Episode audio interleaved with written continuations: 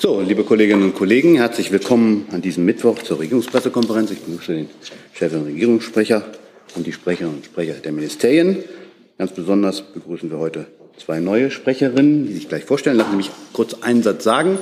Der Vorstand der Bundespressekonferenz hat beschlossen, dass wir die Maskenpflicht in diesem Raum aufheben. Soll sie denn die Maske nicht tragen wollen, aber sie dürfen die Maske natürlich tragen. Das ist, äh, also gibt keinen Grund, die Maske jetzt äh, unbedingt vom, vom, Mund, vom, vom Mund zu reißen. Aber wenn Sie das gerne möchten, glauben wir, dass wir damit dem Pandemiegeschehen insgesamt Rechnung tragen. So, dann kommen wir zu den Sprecherinnen und Sprechern. Wir beginnen mit der Sprecherin des BMZ, Frau May. Ja, guten Tag. Mein Name ist Marilena May. Ich bin eine neue Sprecherin des Bundesentwicklungsministeriums. Ich arbeite seit neun Jahren im BMZ, äh, habe mich hauptsächlich äh, mit den Themen Afrika, Ernährungssicherung und auch Jugendbeschäftigung in Entwicklungsländern beschäftigt. Und vor dem BMZ habe ich mehrere Jahre in der Außenpolitikberatung zu Osteuropa gearbeitet. Ich freue mich jetzt hier mit Ihnen in den Austausch treten zu dürfen. Vielen Dank. Vielen Dank, Frau May. Seien Sie uns herzlich willkommen und auf gute Zusammenarbeit. Und Frau Großhans spricht jetzt für das Bundesministerium für Entwicklung und Landwirtschaft. Ernährung und Landwirtschaft, so heißt das ja. Genau. Vielen Dank. Ja, Ellen Großhans hier. Ich grüße Sie. Am fliegender Wechsel. Am Mittwoch hat sich noch meine liebe Kollegin Frau Lenz von Ihnen verabschiedet. Heute darf ich mich vorstellen. Ich freue mich, äh, dass ich künftig für das BML hier Ihre Fragen beantworten darf. Vielleicht kennen mich einige von Ihnen auch schon. Äh, ich bin seit knapp zwei Jahren in der Pressestelle, seit 2019 im BMEL insgesamt. Davor habe ich unter anderem für das Bundesfamilienministerium, für die Demokratieprogramme und für die Extremismusprävention gearbeitet. Angefangen in meinem Berufsleben habe ich aber als Journalistin, äh, und zwar für die Leipziger Volkszeitung und für den evangelischen Pressedienst EPD. Deshalb freue ich mich auf die Zusammenarbeit und sage schon mal vielen Dank. Vielen Dank, Frau Großhans. Seien Sie uns herzlich willkommen und auf gute Zusammenarbeit. So, dann tauschen wir wieder die Plätze hier oben. Die Ministerien, wir Platz nehmen, die möglicherweise mehr in Fokus stehen. Äh, also mir noch einen Satz sagen. Das Bauministerium ist heute aufgrund des immer noch etwas im Aufbau befindlichen Pressestelle leider verhindert. Fragen können trotzdem äh, gestellt werden, werden dann am Ende sozusagen schriftlich durch das Bauministerium beantwortet. Damit kommen wir jetzt zu den Terminen und einer Ankündigung durch den Regierungssprecher, Herr Büchner. Bitte schön. Ja, vorweg auch von mir nochmal herzlich willkommen in der Runde an die neuen Sprecherinnen. Ich freue mich auch auf die Zusammenarbeit. Und äh, dann, wie immer, freitags hier der Überblick über die Termine des Bundeskanzlers in der kommenden Woche. Am kommenden Dienstag, dem 7. Juni, wird der Bundeskanzler nach Litauen reisen, in der Hauptstadt Vilna.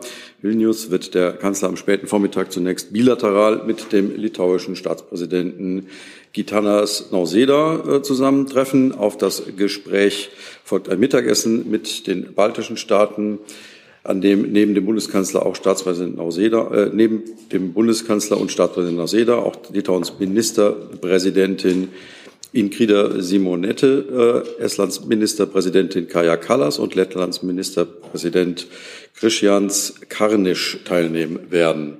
Gegen 12.45 Uhr ist eine gemeinsame Pressekonferenz geplant. Im Anschluss folgt als letzter Programmpunkt ein Truppenbesuch des Bundeskanzlers bei der Enhanced Forward Presence Battle Group Litauen der NATO in Paprade, die von der Bundeswehr geführt wird.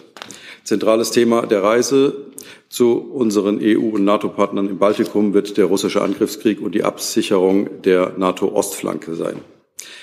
Am Dienstagabend trifft sich der Bundeskanzler im Bundeskanzleramt mit den Betriebsratsvorsitzenden der DAX 40 Unternehmen. In dem Gespräch wird es insbesondere um den Transformationsprozess in der deutschen Wirtschaft gehen. An dem Gespräch werden auch die Vorsitzende des Deutschen Gewerkschaftsbundes Jasmin Fahimi und der Chef des Bundeskanzleramtes Wolfgang Schmidt teilnehmen. Der Termin ist nicht presseöffentlich. Im Anschluss daran wird es eine Pressemitteilung geben. Am Mittwoch um 11 Uhr findet wie immer die Sitzung des Kabinetts unter der Leitung des Bundeskanzlers statt. Am 9. Juni wird Bundeskanzler Scholz um 12 Uhr NATO-Generalsekretär Jens Stoltenberg im Bundeskanzleramt empfangen. Im Mittelpunkt des Treffens wird die Vorbereitung des NATO-Gipfels Ende Juni in Madrid stehen und dabei auch um die Auswirkungen des russischen Angriffskriegs auf die Ukraine für die euro-transatlantische Sicherheit, äh, euro-atlantische Sicherheit. So. Beginn, zu Beginn des Treffens, also gegen 12 Uhr, ist ein gemeinsames Pressestatement des Bundeskanzlers und des NATO-Generalsekretärs geplant. Über Einzelheiten hierzu werden wir Sie zu gegebener Zeit informieren. Ebenfalls am Donnerstag nimmt der Bundeskanzler an der Republika in Berlin teil. Er wird in der Zeit von 14.30 Uhr bis 15 Uhr eine Rede halten und anschließend an einem moderierten Gespräch teilnehmen. Die Republika ist eine der größten Konferenzen zur digitalen Gesellschaft. Die Veranstaltung findet dieses Jahr wieder in Präsenz statt. Sie ist presseöffentlich und wird auch per Livestream übertragen.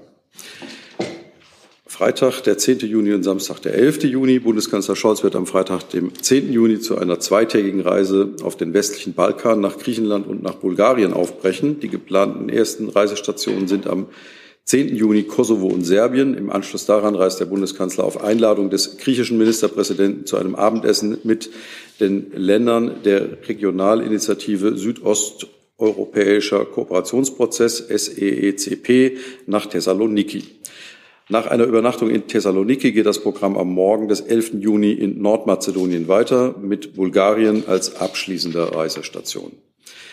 In Kosovo steht ein Besuch bei den deutschen KFOR-Truppen auf dem Programm. Das detaillierte Programm der Reise inklusive der Gesprächspartner und der geplanten Pressebegegnung werden wir in den nächsten Tagen bekannt geben.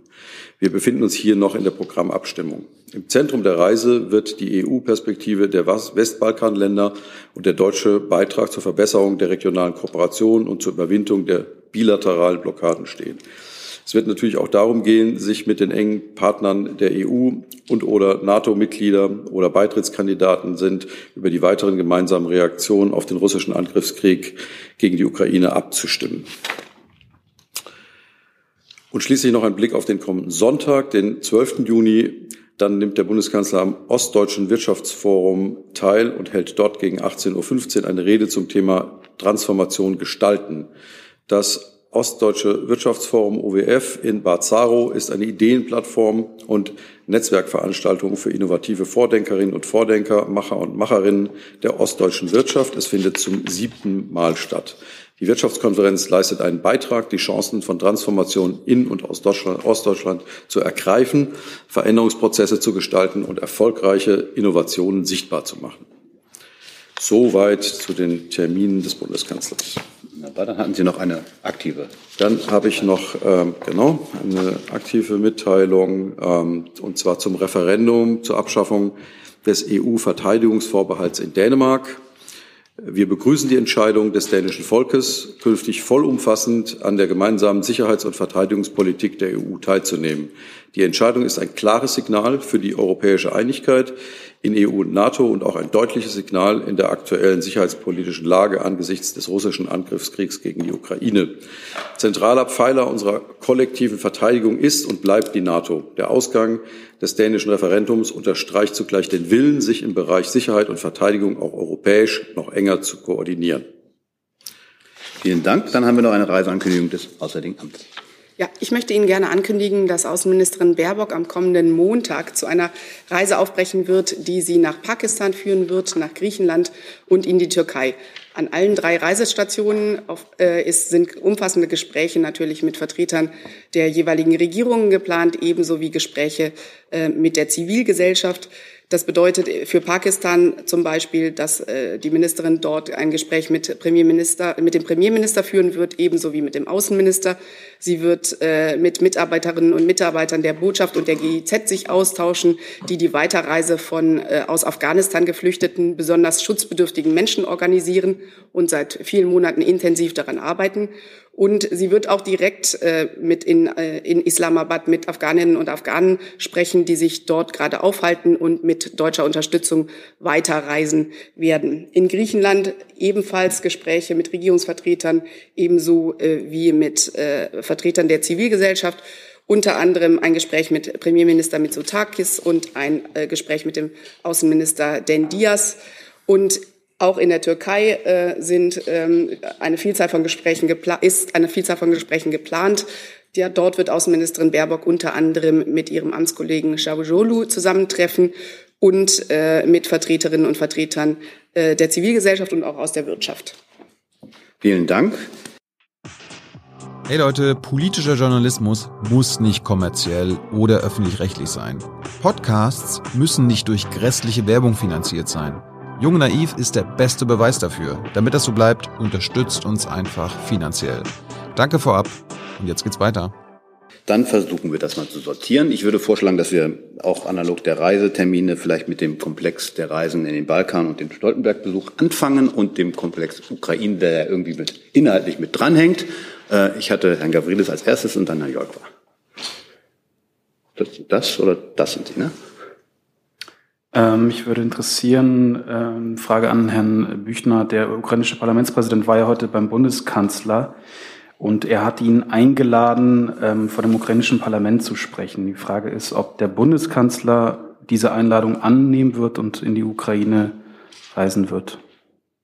Ja, vielen Dank. Ähm, in der Tat äh, hat der Bundeskanzler sich heute äh, Morgen mit dem ukrainischen Parlamentspräsidenten Stefanschuk unterhalten. Das war ein äh, sehr angenehmes Gespräch. Ähm, der ähm, äh, Herr Stefanschuk hat sich auch erfreut darüber gezeigt, dass der Bundeskanzler in seiner Regierungserklärung die Lieferung weiterer starker Waffen für die Ukraine angekündigt hat. Und er hat sich auch darüber hinaus für die große Unterstützung Deutschlands für die Ukraine bedankt. Wie er vorher schon angekündigt hatte, er auch ähm, äh, eine Einladung für den Bundeskanzler ausgesprochen und äh, diese Einladung hat der Bundeskanzler freundlich zur Kenntnis genommen. Über Reisepläne würden wir Sie wie immer an dieser Stelle informieren, wenn welche feststehen. Nochmal eine Nachfrage, weil Sie auch die äh, Rede des Kanzlers im Bundestag erwähnt haben und die Ankündigung unter anderem des IRIS-T Waffensystem zu liefern. Auch da sagt Herr Stefanschuk, ähm, bedankt sich und sagt, aber das muss jetzt zügig geliefert werden. Was haben Sie denn, was gibt es da für einen Zeithorizont, wann dieses Waffensystem oder die Ankündigung des Kanzlers, wann die ähm, vollzogen wird? Das hatten wir ja, glaube ich, am Mittwoch schon gesagt, ähm, dass wir, äh, dass die Details da jetzt ähm, alle ausgearbeitet werden und wie üblich ähm, bemühen wir uns, dass die Dinge so schnell wie möglich vonstatten gehen. Herr Jolkwa zu dem Komplex. Ja, Herr Büchner, mich würde interessieren, wie überhaupt dieses Treffen zustande kam. Das war ja nicht geplant vorher. Welche Rolle spielte dabei die Kritik der Opposition am Mittwoch, dass der Kanzler den, äh, den Parlamentspräsident der Ukraine eigentlich nicht empfangen wollte? Das ist nicht ganz, also nach, nach, meinem, nach meiner Kenntnis ist das so nicht zutreffend, dass das Treffen nicht geplant war. Ähm, richtig ist, dass ähm, der Termin ähm, mit, zwischen dem Bundeskanzler und dem Parlamentspräsidenten noch in der Abstimmung war äh, während dieser Debatte im Bundestag. Herr Jollands, sind Sie denn, da sind Sie, ne? Ähm, auch wenn Sie äh, keine konkrete äh, Reise ankündigen, ist denn der Bundeskanzler ähm, prinzipiell gewillt, die Einladung äh, von Herrn Stefanschuk anzunehmen und ähm, perspektivisch dieses Jahr noch äh, in die Ukraine zu reisen? Ich äh, verstehe Ihre Frage ähm, und kann trotzdem über das, was ich jetzt gerade gesagt habe, leider nicht hinausgehen. Herr Gavrilis nochmal. Herr Stefanschuk sagt, dass sein oberstes Ziel ist, äh, bei dieser Reise die Bundesregierung und auch den Kanzler davon zu überzeugen, dass die Ukraine in die EU gehört. Jetzt wollte ich fragen, hat Herr Stefanschuk, hat die Ukraine da die Unterstützung des Kanzlers und der Bundesregierung, dass die Ukraine Mitglied der Europäischen Union wird? Ähm, der Bundeskanzler hat sich in diesem Zusammenhang ähm, mehrfach ähm, geäußert. Die EU-Staats- und Regierungschefs haben ja auch darüber gesprochen. Ähm, und ähm, äh, ich glaube, da ist den letzten Stellungnahmen jetzt von meiner Seite hier nichts hinzuzufügen. Das heißt, er hat die Unterstützung oder nicht? Ähm, dass, dass die Ukraine zur europäischen Familie gehört, äh, das haben wir, glaube ich, mehrfach ausgedrückt. Ähm, äh, zugleich haben wir aber auch gesagt, dass ähm, äh, ein wie auch immer gestalteter Beitrittsprozess ein, ein langwieriges und ein kompliziertes Verfahren ist und dass wir sozusagen dieses, dass, dass das in, in Ruhe betrachtet und beraten werden muss. Herr Jolkwa. Äh, trotzdem, Herr Büchner, vielleicht können Sie uns auf die Sprünge helfen. Was hat denn der Bundeskanzler zu der Frage des Kandidatenstatus äh, der Ukraine gesagt? Herr Stefanschuk hat ja auch gestern betont, er will ja nicht, dass äh, irgendwie, dass es sehr schnell geht oder eine Abkürzung des Weges. Es geht ja nur um den Kandidatenstatus. Also ich kann gerne hier mal zitieren aus einer früheren Einlassung ähm, des Bundeskanzlers. Ähm, da hat er gesagt, äh, zunächst einmal ist es so, dass wir ja sehr klare Prinzipien und Kriterien haben, die für die Mitgliedschaft in der Europäischen Union existieren. Die sind auch wichtig, weil nur so der spätere Zusammenhalt der Europäischen Union auch gewährleistet werden kann. Das sind ökonomische Fragen, das sind rechtliche Fragen und das sind auch Fragen von Demokratie und Rechtsstaatlichkeit und von Rechtsstaatlichkeit, die alle dazugehören. Und deshalb ist es ja nicht umsonst so, viele Aktivitäten äh, in den Hinführungen und Kooperationen ähm, etabliert werden. Das sagt aber nichts darüber, Wir haben, aus, ob es Kandidatenstatus geben soll oder nicht. Ja, aber mehr kann ich Ihnen an der Stelle zu dem Thema jetzt nicht sagen. Gibt es weitere Fragen zu dem Komplex? Herr Eckstein. Zu den, wir kommen zu den weiteren, wir wollen zur Westbalkanreise fragen, nehme ich an. Ne? Da kommen wir dann gleich dazu. Gibt es noch weitere Fragen zum, zum Bereich Ukraine und Unterstützung und den damit verbundenen Reisen nach Litauen und so weiter? Sehe ich nicht. Dann gehen wir kurz mal die Themen, die weiteren äh, Termine des Kanzlers durch. Das Treffen mit den Betriebsratsvorsitzenden der DAX-Konzerne. Gibt es dazu eine Frage? Sehe ich nicht. Zum Kabinett weil wir noch nicht wissen, was wir da behandelt werden, dass das stattfindet, ist nicht überraschend. Zur Republika. Sehe ich auch nicht. Dann kommen wir zur Westbalkanreise, Herr Eckstein. Ist das Ihre Frage? Westbalkan, das ist Ihr Thema. Wunderbar. Eine Frage an Frau Sasse. Die Reise von Frau Baerbock, die Sie angekündigt haben, wird es in den Gesprächen in der Türkei auch um Angriffe im Nordirak und Nordsyrien gehen? Und hat das Auswärtige Amt dazu mittlerweile eigene Erkenntnisse? Vielen Dank, Herr Eckstein, dass Sie diese Frage noch mal so äh, aufwerfen. Die hat ja mein Kollege äh, Herr Wagner in einer der vergangenen Pressekonferenzen ähm, sehr detailliert ähm, und äh, be beantwortet. Und dem kann ich an dieser Stelle nichts hinzufügen, trotz der vielzähligen Nachfragen, die damals in der Regierungspressekonferenz auch kamen. Ähm, es ist so, dass wir äh, auf eine, vielleicht nochmal für alle, auf eine Vielzahl von Erkenntnissen äh, zurückgreifen. Dazu zählen äh, Berichte unserer Auslandsvertretungen vor Ort, ebenso wie Lageeinschätzungen von Partnern. Ähm, all das fließt in unsere Lagebewertung ein, ähm, was die Lage in Nordsyrien, äh, in Nordostsyrien angeht, ähm, reicht es, reichen diese Erkenntnisse aber eben nicht aus, um zu einer ähm, fundierten äh, völkerrechtlichen Bewertung im Moment zu kommen. Das, wir schließen aber gleichzeitig nicht aus, dass sich da die Lage weiterhin ver äh, auch verändert und wir über solche Erkenntnisse dann verfügen, die eben eine solche völkerrechtliche Bewertung dann zulassen werden. Was äh, Ihre Frage nach den Gesprächen in der Türkei angeht, äh, kann ich natürlich an dieser Stelle den Gesprächen noch nicht vorgreifen. Ich kann Ihnen aber ähm, schon jetzt natürlich äh, versprechen, dass es um eine Vielzahl, um die ganze Bandbreite äh, der Themen geht, die wir mit der Türkei haben. Dazu zählen bilaterale Themen, dazu zählen ähm, Themen, die sich äh, mit dem äh, mit Menschenrechten beispielsweise, Menschenrechtsfragen beschäftigen und auch solche äh, Fragen wie die, die Sie gerade aufgeworfen haben. Vielleicht dann noch einmal noch zur Klarstellung. Der türkische Präsident, Herr Erdogan, hat ja selbst Ziele für mögliche Angriffe genannt. Ähm, vielleicht können Sie trotzdem noch einmal ausführen, bemüht sich denn das Auswärtige Amt darum, eigene Erkenntnisse zu diesen Vorgängen zu erhalten, um dann eben auch eine völkerrechtliche Bewertung abgeben zu können? In anderen Konfliktregionen der Welt tun Sie das ja durchaus auch regelmäßig. Ja, wir sind durchgehend bemüht, äh, unsere Erkenntnisse zu erweitern, vertiefen. Wie gesagt, wir greifen da auf äh, die, unsere Auslandsvertretungen in der Region, die verschiedenen Auslandsvertretungen der Region und deren Erkenntnisse ebenso zurück wie die äh, Erkenntnisse von Partnern, von äh, auch natürlich von Diensten. Und diese Erkenntnisse insgesamt bilden ein Gesamtbild, auf das wir zurückgreifen und das sich stetig natürlich weiterentwickelt. Herr Kollege, dazu. Ja, Frau Sasse, Sie haben gesagt, dass äh, die Ministerin am Montag ähm, eine Reise also in, die drei Länder macht. Äh, können Sie es auf, aufschlüsseln, wann die äh, ja. Ministerin in Griechenland, in Pakistan und in der Türkei ist? Und eine weitere Frage. Welche, welche Schwerpunkte setzt die Ministerin ähm, in Griechenland und in der Türkei in den Gesprächen? Also vielleicht erstmal zu den Daten, äh, Reisedaten. Die Reise ähm, wird äh, am Montag beginnen, Montag, den 6. Juni, und sie wird am Freitag, den 10. Juni äh, beendet werden. Äh, erste Station ist, wie gesagt, äh, Pakistan. Äh, ist in Islamabad äh, wird es auch eine Pressebegegnung geben, kann ich an dieser Stelle ähm, vielleicht ergänzen zu den restlichen äh, Inhalten. Bei dieser Reisestation habe ich ja ähm, bereits einiges gesagt. Ähm, dann ähm, wird äh, die Station äh, Griechenland äh, anstehen. Ähm, sie wird am Mittwoch, den 8. Juni, nach Griechenland reisen und äh, dann am, äh, von dort aus weiter in die Türkei. In der Türkei wird sie am Donnerstag, den 9. Juni eintreffen und äh, am 9. und 10. Äh, Juni äh, Gespräche führen in der Türkei, bevor sie am 10. dann zurück nach Berlin reist.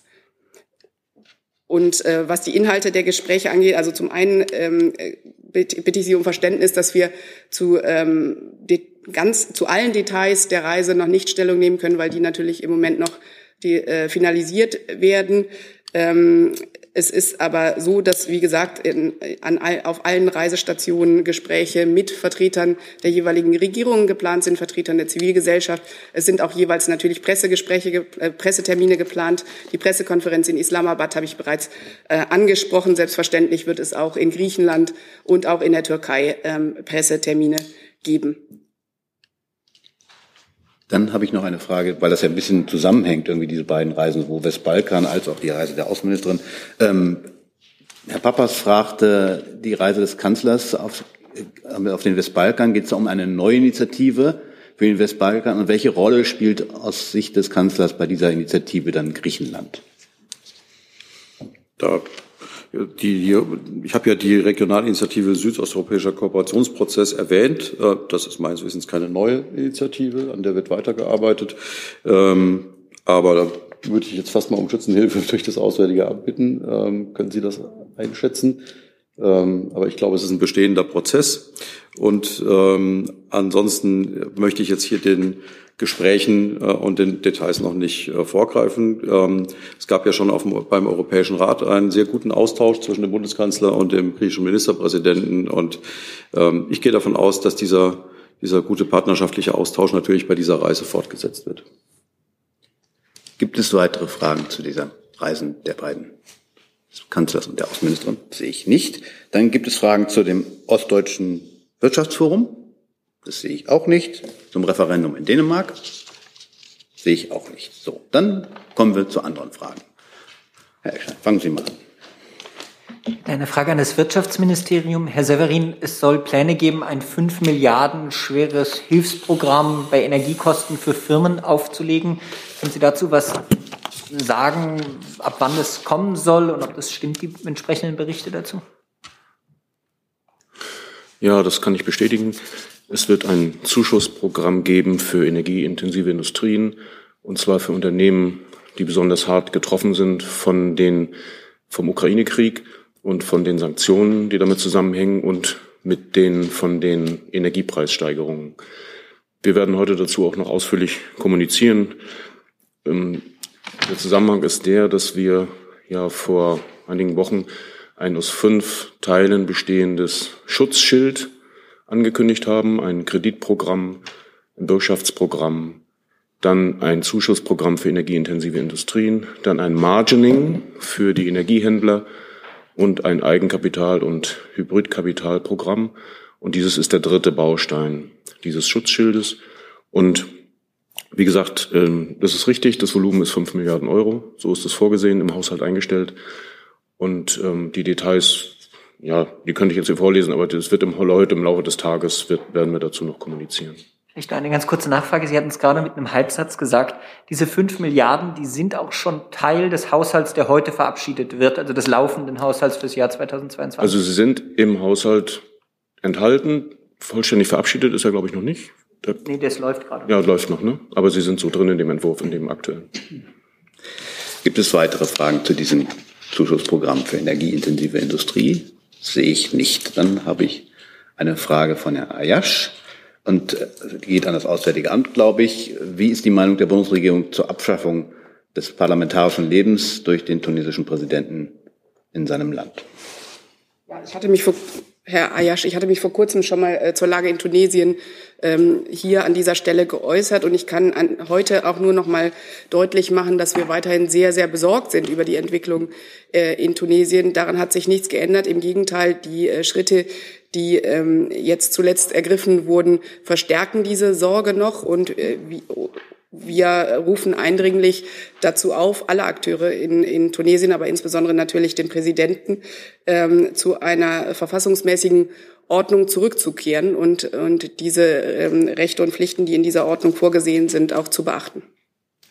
Gibt es weitere Fragen zu dem Komplex? Das sehe ich nicht. Dann werde ich mal hier eine weitere Frage online äh, von Frau Slavik von der Deutschen Zeitung zum Thema Corona an das BMG. Ist das Ende der kostenlosen Bürgertests fix oder soll die entsprechende Testverordnung doch noch verlängert werden? Ja, die Testverordnung, die gilt ja noch bis zum Ende des Juni und intern wird beraten, äh, wie man für die Zeit danach äh, verfahren wird. Aber das bleibt abzuwarten. Also da werden wir zeitnah und rechtzeitig entsprechende Informationen bekannt geben. Gibt es dazu weitere Fragen? Sehe ich nicht. Dann habe ich noch eine Nachfrage zu dem, doch noch zu dem Zuschussprogramm von Herrn Vetter, der gerade reingekommen ist. Ähm, wie hoch ist innerhalb des 5 Milliarden Programms der Betrag, der für das Ma Margining der Energiehändler vorgesehen ist? Oh Gott, ein schwieriges Wort. Kennt gar nicht. so. Also, ich kann es nochmal sagen, es gibt fünf Bausteine, das ist der dritte und der vierte Baustein ist der für das Margining. Das heißt, das ist ein Baustein, der noch nicht wirksam ist. Das heißt, die fünf Milliarden sind Zuschüsse für die energieintensiven Industrien, aber nicht für das Margining. Das ist ein extra Baustein, an dem gerade gearbeitet wird. Vielen Dank für die Klarstellung. Dann gibt es hier im Saal weitere Fragen zu anderen Themen? Herr Jordan, dann fragen Sie doch, melden Sie sich einfach, seien Sie mutig. Danke. ähm, äh, Herr Severin, meine Frage ans BMWK. Der UNO-Generalsekretär hat sich diese Woche nochmal ähm, gegen äh, neue Projekte zur Förderung äh, fossiler Brennstoffe äh, ausgesprochen, vor allem in den, in den reichen Ländern äh, der Welt, weil die Pariser Klimaziele sonst einfach nicht mehr einzuhalten sind. Jetzt erfahren wir aber, dass die Niederlande und Deutschland ähm, in der Nordsee äh, nach neuen ähm, Gasvorkommen bohren wollen. Wie passt denn das zusammen? Hat die Bundesregierung dazu eine Stellungnahme? Es ist ja so, dass bevor der Krieg in der Ukraine begann, die Gasversorgung und, die, und das Gas, das Erdgas als Brückentechnologie hin zur Klimaneutralität verankert worden ist. Und unter den besonderen Bedingungen der Energiepreisentwicklung, der Embargos, der Energieversorgung ist an diesem Grundsatz nichts geändert worden, sondern es sind dort jetzt Maßnahmen getroffen worden, die das konkretisieren unter diesen besonderen Bedingungen, aber das Gas weiterhin nur als Brückentechnologie verwendet wird, das ist weiterhin, daran hat sich nichts geändert. Zu diesen, ähm, also es gibt ein, ein Gasfeld in der Nordsee, was teilweise auf dem niederländischen und teilweise auf dem deutschen Hoheitsgebiet besteht. Und von den Niederländern ist bekannt geworden, dass die dieses gerne stärker ausbauen würden. Und da dieses Gebiet wirklich beide Länder betrifft, müssen beide Länder auch irgendwie damit einverstanden sein. Und dafür ist eine bergbaurechtliche Genehmigung des Landes Niedersachsen erforderlich. Und die Details dieser bergbaurechtlichen Genehmigung liegen mir nicht vor. Da müsste man dort direkt nachfragen. Aber wie gesagt, an der grundsätzlichen Haltung, dass wir fossile Projekte wirklich nur als Brückentechnologie verstehen, daran hat sich nichts geändert. Nachfrage. Ähm, haben Sie dann äh, irgendwie ausgerechnet, dass ähm, wenn man jetzt dieses Gasfeld ähm, nutzen würde, dass das nicht äh, zusätzliche Emissionen verursachen würde über das hinaus, was äh, wozu sich Deutschland ähm, national vorher schon ähm, verpflichtet hat? Also dass die Gasmengen, die aus diesem Feld gefördert werden könnten, sind im Rahmen des Gesamtgasverbrauchs in Deutschland gering, so dass das zu den zum Gasverbrauch und den damit verbundenen Emissionen wenig beiträgt, so dass das keine grundsätzliche Entscheidung ist. Gibt es weitere Fragen zu dem Komplex? Das sehe ich nicht. Dann habe ich eine Frage von Herrn Wiedemann von Energate an das Kanzleramt. Aus der Industrie kommt Kritik, dass der Pakt zur Beschleunigung von Planungs- und Genehmigungsverfahren von der Agenda des gestrigen Bund-Länder-Treffens genommen wurde. Warum wurden die Beratungen über diesen Punkt verschoben? Ganz ehrlich, dazu kann ich Ihnen nichts sagen.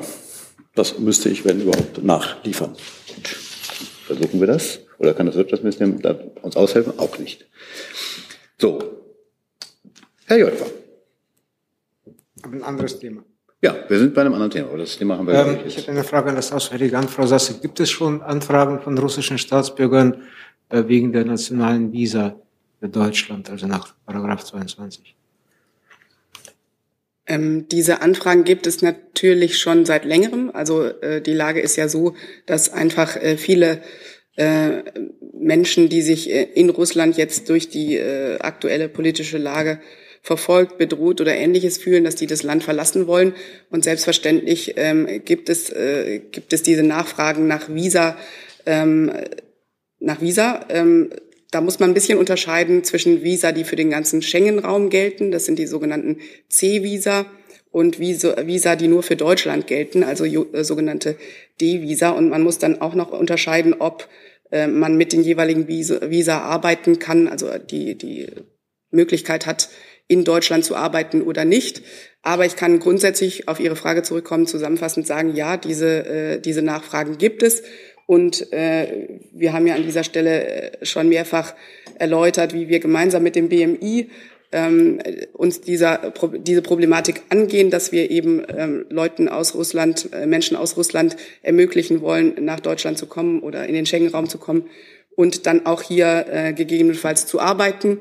Ähm, wir bemühen uns da weiterhin mit dem BMI. Es gibt äh, Fortschritte, die Herr Lavrenz äh, in dieser Woche schon auch an dieser Stelle erläutert hat. Und die, äh, diese Bemühungen gehen natürlich weiter. Vielleicht noch eine Zusatzfrage. Gibt es auf Ihrer Seite des Auswärtigen Amtes oder beim BMI irgendein schriftliches Stück zu dieser Regelung für oppositionelle Russen, die eben diese Visa jetzt bekommen werden können?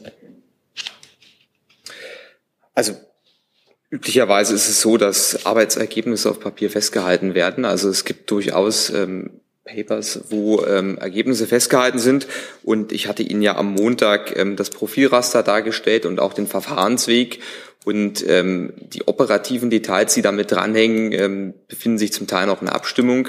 Aber das Verfahren läuft und es ist tatsächlich ein großer Fortschritt, der da ähm, erzielt worden ist.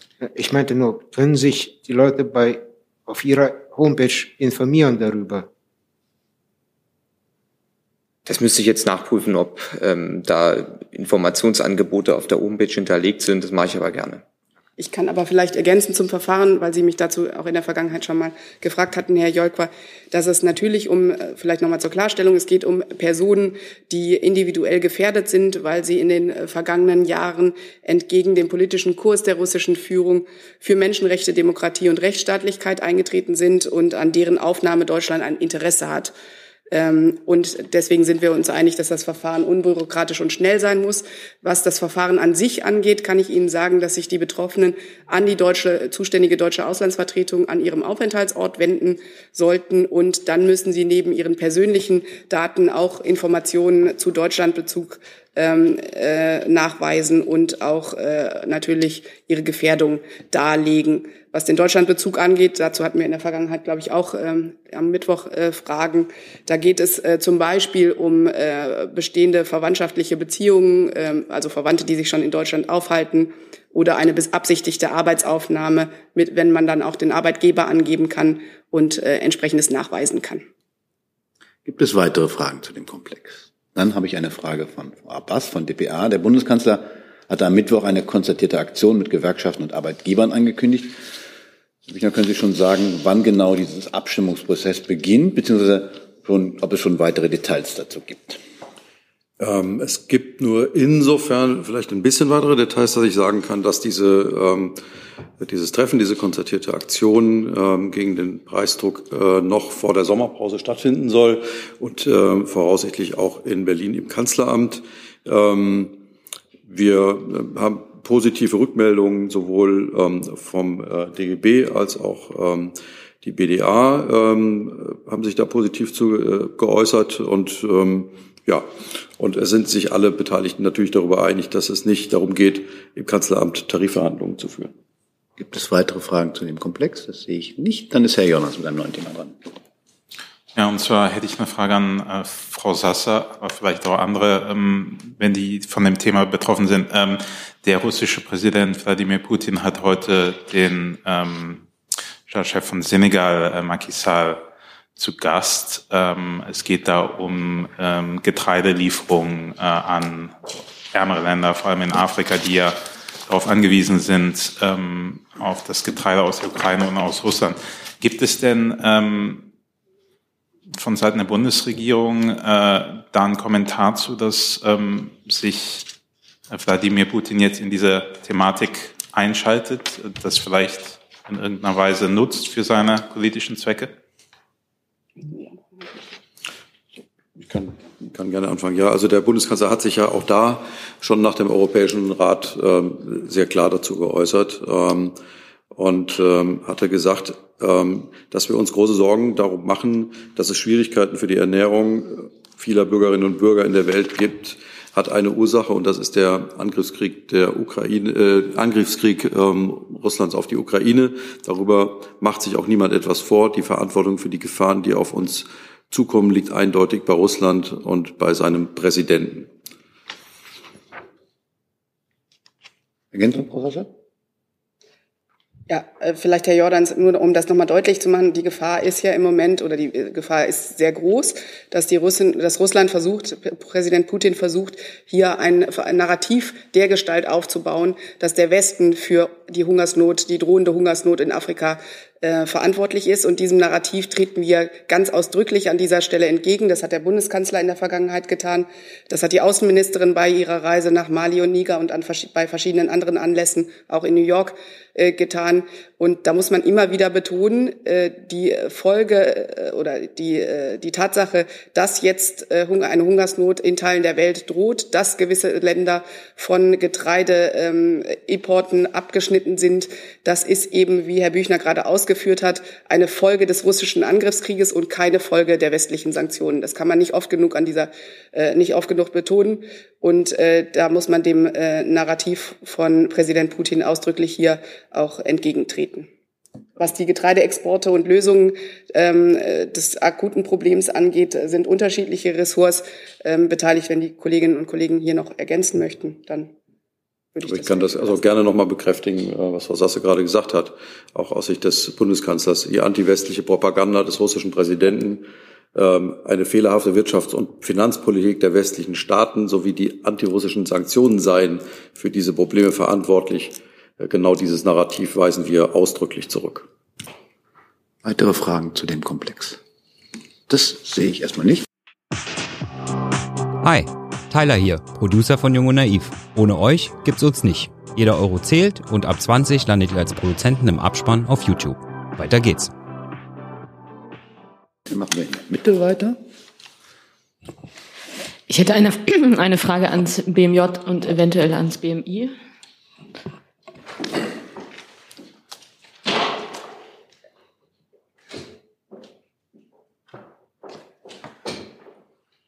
Und zwar geht es um äh, den wunderbaren Themenkomplex äh, Telegram und den Umgang sozusagen mit deren ähm, auch ähm, Hasskommentaren oder fragwürdigen Inhalten. Da ist ja heute in der Berichterstattung auch nochmal zu lesen, äh, was das Bußgeldverfahren angeht gegen Telegram, dass das zwar weiterhin läuft, dass aber die zuständige Kanzlei da auch wieder hat Fristen jetzt ähm, äh, verstreichen lassen. Vielleicht kann das BMJ da mal ausführen, äh, wie da jetzt das weitere Vorgehen ist und ähm, ob da irgendwie Land in Sicht ist. Und ans BMI ähm, auch die Frage, ähm, reicht das, was im Moment an der Zusammenarbeit da passiert? Ähm, wie wird das denn da weitergehen? Ja, also den Eindruck möchte ich zunächst entgegentreten. Ähm, der Bundesjustizminister hat sich zu dem Thema ja kürzlich geäußert. Ähm, er hat darauf hingewiesen, dass Telegram ein Messenger-Dienst ist, der in Teilen wie ein soziales Netzwerk auftritt, weil er eben Inhalte öffentlich zur Verfügung stellt. Und dafür gelten die deutschen Regulierungen. Und solche Dienste tragen auch eine besondere Verantwortung bei der Bekämpfung von Hass und Hetze und Gewaltaufrufen auf ihren Plattformen. Dazu gehört etwa die Pflicht, Beschwerdesysteme für Meldungen strafbarer Inhalte durch Nutzer einzurichten. Äh, denn jeder Hinweis ist hier wertvoll. Und sie müssen in Deutschland auch klar für Ansprechpartner sorgen. Wer sich nicht an diese Regeln hält, so der Bundesjustizminister, dem drohen Bußgelder. Und der Druck, den die Bundesregierung hartnäckig auf Telegram äh, seit Monaten ausübt, zeigt auch Wirkung. Äh, der Rechtsstaat erweist sich als wehrhaft und durchsetzungsstark. auch gegenüber ausländischen Anbietern. Das Unternehmen hat Sperrungen von Kanälen mit Hassbotschaften vorgenommen und das mit dem Verweis auf die deutsche Rechtslage begründet und durch die nunmehr erfolgte anwaltliche Vertretung die Einsicht in die Anhörungsschreiben genommen. Äh, wir haben also jetzt einen Ansprechpartner. Niemand kann sich durch Nichterreichbarkeit einfach wegducken, so der Bundesjustizminister. Das hat auch Signalwirkung. Und mit dem sogenannten Digital Service Act wird es in Zukunft EU-weit einheitliche Regelungen zum Umgang mit illegalen, insbesondere strafbaren Inhalten im Netz geben. Das ist ein immenser Fortschritt und weltweit einmalig. Also nur vielleicht direkt die Nachfrage, bevor das BMI dann noch antwortet. Was ist jetzt mit dieser Fristsituation? Ähm, Weil die scheint ja ver verstrichen zu sein und nichts ist jetzt weiter passiert. Wie geht das jetzt weiter oder welchen Druck können Sie da jetzt machen? Also ich habe äh, das gesagt, was ich dazu im Moment äh, sagen kann. Es handelte sich ja äh, um ein laufendes Verfahren und wir ähm, sehen es so, dass der Rechtsstaat durchsetzungsstark ist und dass das bisherige Verfahren das zeigt. Hm? Ich kann das vielleicht nur ergänzen. Die Bundesinnenministerin ist ja seit ihrem Amtsbeginn ähm, relativ stark unterwegs, um ähm, Telegram ähm, um dem Problem mit Telegram in bestimmten, auf bestimmten Plattformen äh, beizukommen. Sie hat den Druck dort äh, merklich erhöht und wie der Kollege es eben schon ausgeführt hat, zeigt dieser Druck auch erste Erfolge. Es gibt einen Gesprächskanal zu Telegram. Es laufen auch weiterhin Abstimmungen mit Telegram und äh, die Bundesinnenministerin und das ganze Bundesinnenministerium und die Sicherheitsbehörden des Bundes und auch der Länder werden natürlich mit ihren Bemühungen nicht nachlassen, Hass und Hetze im Netz weiter zu bekämpfen. Gibt es weitere Fragen zu dem Komplex? Das sehe ich nicht. Gibt es andere Fragen? Sehe ich auch nicht. Dann bedanke ich mich, wünsche schöne Pfingstfeiertage und ein schönes Wochenende. Schönes Wochenende.